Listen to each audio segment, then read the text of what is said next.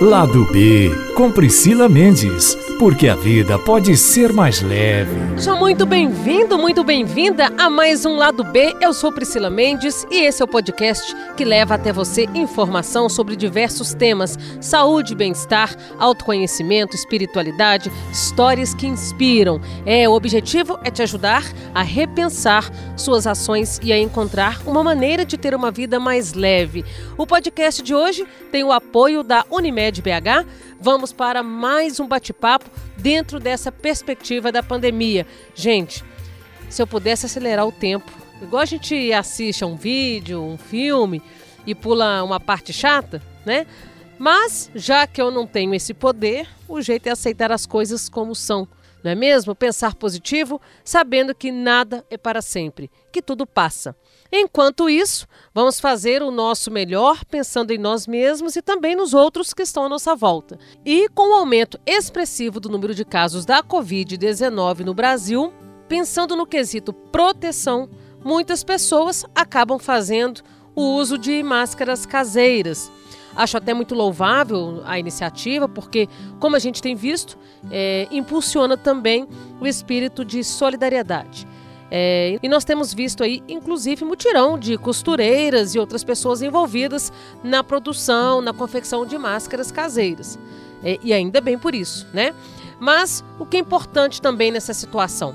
As pessoas devem ficar atentas quanto aos cuidados com a máscara, porque do contrário, acaba perdendo essa função de proteção e pode virar um verdadeiro foco de contaminação. E para falar desse assunto, o médico infectologista Dr. Adelino de Melo Freire Júnior, da Unimed BH. Seja muito bem-vindo aqui no Lado B, doutor. Olá, Priscila. É, obrigado pelo convite, pela oportunidade. É, ouvintes. Espero poder contribuir com solução de dúvidas e trazer um pouco mais de informação é, sobre o tema que é tão relevante. Então, doutor Avelino, é, como eu disse aqui, muitas pessoas estão verdadeiramente aí preocupadas em se proteger contra é, o coronavírus é, e nesse sentido as máscaras caseiras, né, as de pano, como a gente tem visto aí, vem ganhando mais espaço. Em contrapartida, nas redes sociais também circulam vídeos aí populares alertando que essas máscaras não protegem. E aí, qual é a avaliação do senhor enquanto médico? Ajuda ou não a população? É, as máscaras de pano é, podem ajudar desde que é, utilizadas junto com as outras medidas de precaução. Então elas, elas funcionam como barreira, diminuem a carga viral que uma pessoa potencialmente contaminada, uma pessoa que está aí na fase inicial de doença, que pode estar tá é, disseminando o vírus até mesmo sem saber, porque ainda não, não tem sintoma. É, então a máscara visa diminuir a quantidade de gotículas que essa pessoa está expelindo no, no ambiente e com isso reduzir risco de transmissão da doença. Então é nesse sentido que a máscara ajuda. É, e lembrando que a pessoa que, que usa máscara, ela está reduzindo o risco de transmissão para outras pessoas caso ela já esteja infectada é, e vá desenvolver sintomas é, nos próximos dias. Então, é, importante lembrar da necessidade de tomar as medidas de precaução também para evitar que se contaminar. Né? Higienização das mãos, ah, evitar o contato próximo de pessoas, manter o distanciamento necessário, né, de pelo menos um metro e meio a dois metros de distância, evitar tocar nas pessoas, é evitar levar as mãos ao nariz, olhos e boca.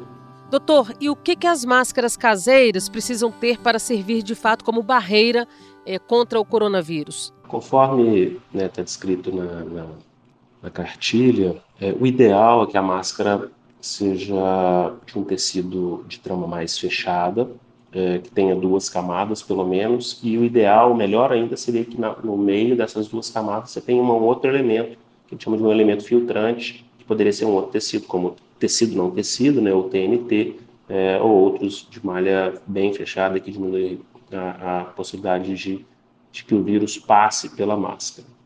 Agora, doutor, é, qual seria a maneira mais correta de utilizar essa máscara? Quanto tempo, por exemplo, uma pessoa deve permanecer com a mesma máscara sem precisar trocar? A maneira correta de usar máscara é você higienize as mãos, higienizando as mãos antes de colocar as máscaras. Coloque a máscara sem tocar na parte da frente, né, na parte filtrante. É, a máscara pode ser utilizada por um período uh, maior, mas ela deve ser trocada sempre que ela estiver nitidamente umedecida. Então, quando ela estiver com, com úmida, ela, ela perde essa capacidade de filtração e ela deve ser trocada. Isso pode ser com poucos minutos, dependendo da temperatura, da quantidade que a pessoa está suando, onde ela está, ou pode demorar horas. É, existe uma orientação de tentar trocar a cada duas horas, se for possível, ah, mas se ela estiver em boas condições, ainda seca, é possível manter mais tempo do que isso. Ah, também vale é, as orientações na hora de retirar a máscara, né? então a pessoa também deve evitar tocar na parte filtrante, na parte da frente da máscara, é, tocar no elástico, no, no, cordão que, que amarra, é, tirar a máscara, evitando tocar essa parte filtrante, e se for uma máscara né, reutilizável, lavar com água e sabão ou com soluções à base de cloro, é, deixar secar para utilizar novamente. A máscara nunca deve ser compartilhada com outras pessoas e é de uso é, individual. Doutor Avelino, é, eu já ouvi muitas pessoas reclamando também do incômodo ao respirar com máscaras, é, talvez por ser algo que foge do habitual.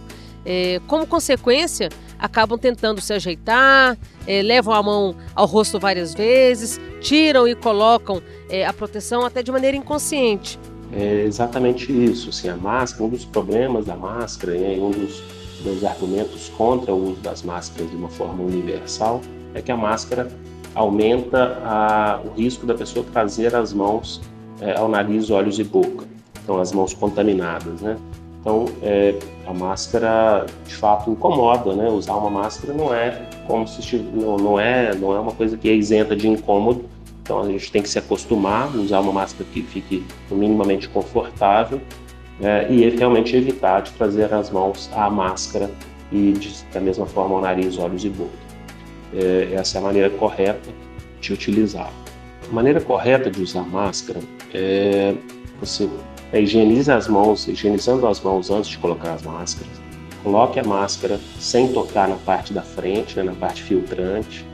É, a máscara pode ser utilizada por um período uh, maior, mas ela deve ser trocada sempre que ela estiver nitidamente umedecida.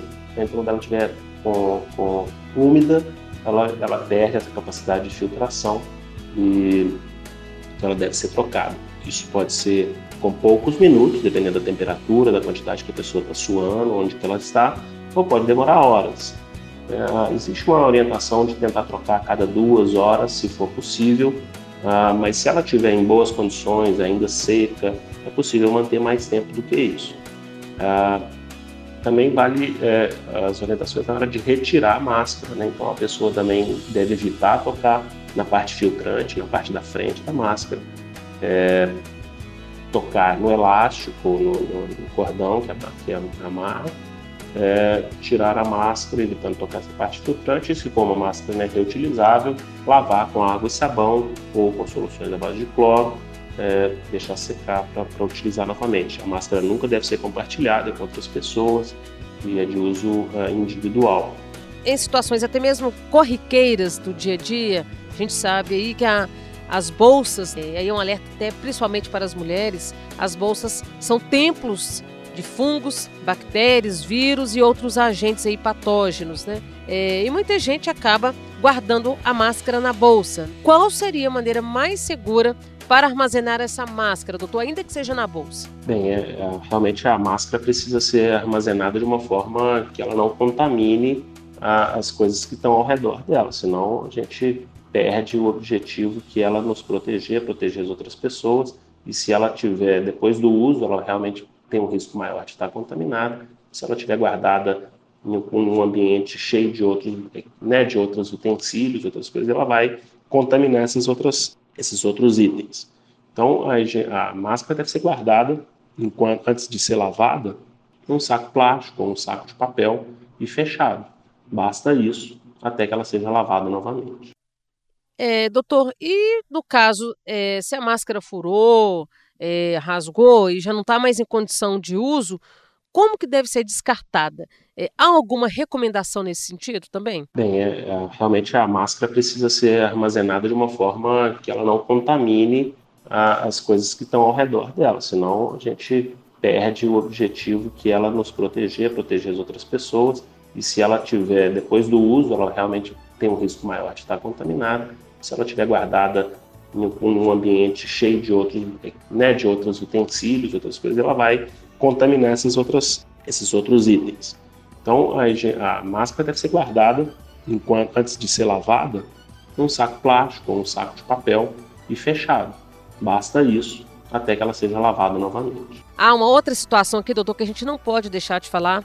É, é comum algumas pessoas pensarem que, por estarem de máscara, podem se aproximar mais umas das outras, né? Qual que é o alerta sobre isso? As máscaras, tanto de pano quanto as cirúrgicas, né? Elas eliminam essa necessidade do distanciamento físico? Essa é uma pergunta ótima é, e exatamente como a gente começou a conversa, né? Ela, a máscara não afasta a necessidade das outras, das outras ações de precaução.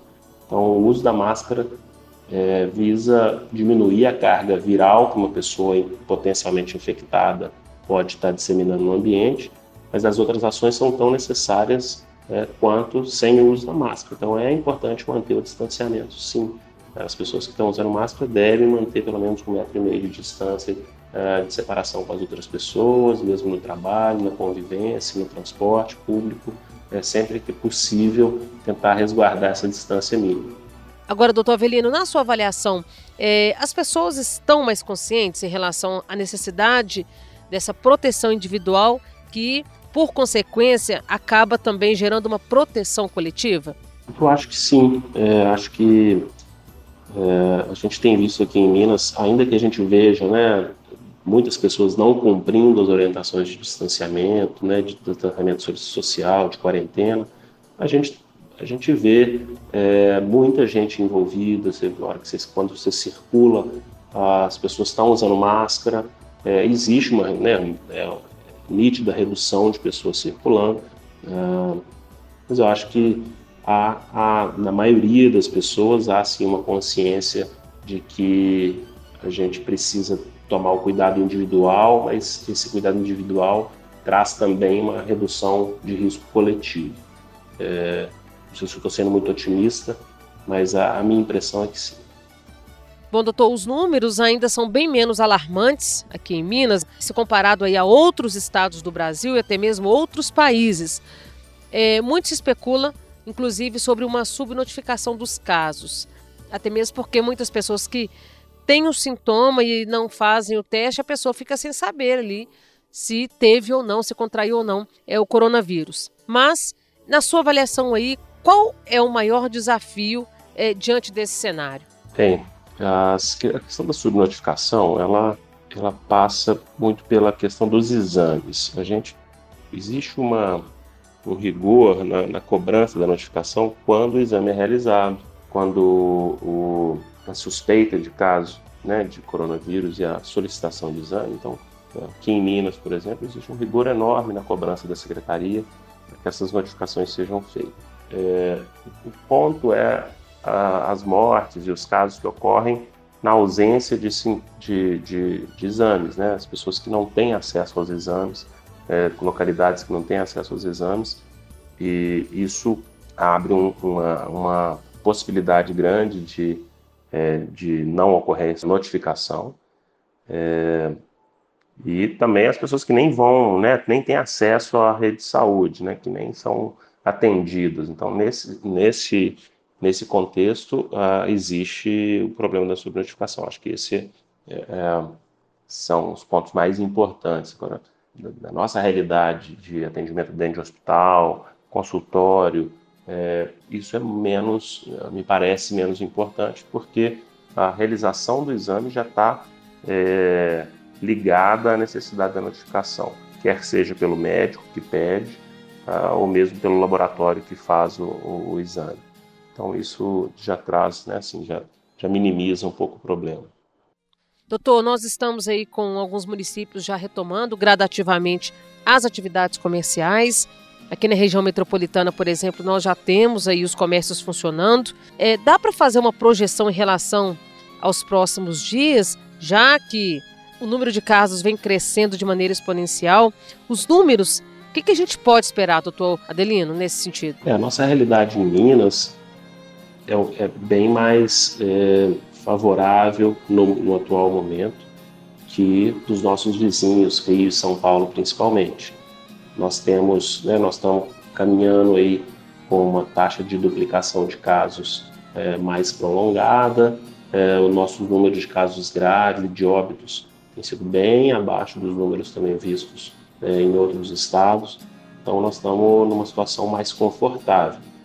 É, isso não é, reduz a necessidade de atenção. Isso mostra que nós estamos tomando medidas corretas e que as nossas medidas estão sendo, de certa forma, efetivas. É o que sugere. Ah, as a gente tem, acho que está né, previsto no plano do governo uma reabertura gradual e é, de acordo com a, com a necessidade de cada estabelecimento diante da, né, da, da, população. E eu acho que é adequado fazer desse, dessa maneira. O que a gente espera é a, essa abertura gradual e nós vamos sentindo o quanto que isso vai impactar nos serviços de saúde em relação ao aumento de demanda. É, acho que não é, ainda não é possível a gente dizer que a gente tem uma sensação de segurança, né? até porque quando a gente olha os números do Brasil como um todo, os números não são bons, né? A gente tem tido muito caso, tem, temos visto aí os vizinhos com já com é, superlotação de hospitais, dificuldade de conseguir dentro do UTI. É, então a gente tem que manter essa guarda alta, vamos dizer assim, a gente tem que manter a atenção para que nós não cheguemos nessa situação. Ah, é essencial que a gente entenda que as medidas tomadas hoje elas vão ser sentidas em relação a, a, ao acúmulo de casos com no mínimo três semanas de, de, de, de, intervalo. Então, o que nós estamos vivendo agora é reflexo das ações que nós tomamos pelo menos três semanas atrás ou mais. Então, é, a, a resposta não é imediata. Isso dificulta é, essa, essa noção do quanto que a gente pode é, liberar e voltar a circular e o quanto que a gente tem que fechar novamente. É por isso essa parcimônia para fazer essas, essas ações é, é extremamente recomendável. É verdade, doutor. É, muito obrigada mais uma vez pelos esclarecimentos, pela entrevista aqui no lado B. Bom, eu que agradeço a oportunidade de, de tentar ajudar né, a, a esclarecer essas dúvidas e fico à disposição novamente. É, um abraço a todos. Vamos aguardar aí o resultado dessa nova medida. Né? De um lado, a gente tem trabalhadores desesperados, famílias já sentindo o peso do desemprego dentro de casa, e do outro, nós temos um crescente e expressivo número de mortes. É preciso encontrar, então, um equilíbrio né? e, acima de tudo, manter a fé de que vamos superar sim esse momento. Momento, inclusive, que na minha avaliação, tá, gente, é, nos tem servido como verdadeiro aprendizado, que nos confronta aí com os nossos limites, com as nossas fraquezas, mas também com os nossos potenciais, com aquilo que verdadeiramente somos. É, nós temos aí um legado irreparável de perdas humanas, mas também a chance de lançar um novo olhar para o mundo é, para as nossas relações interpessoais, principalmente as familiares, e também para os nossos valores, as nossas crenças e a nossa forma de pensar. E é com essa reflexão que eu me despeço de você que está aqui nos escutando, nos acompanhando no lado B. Gratidão por ter você aqui. Um beijo no seu coração e até a próxima semana.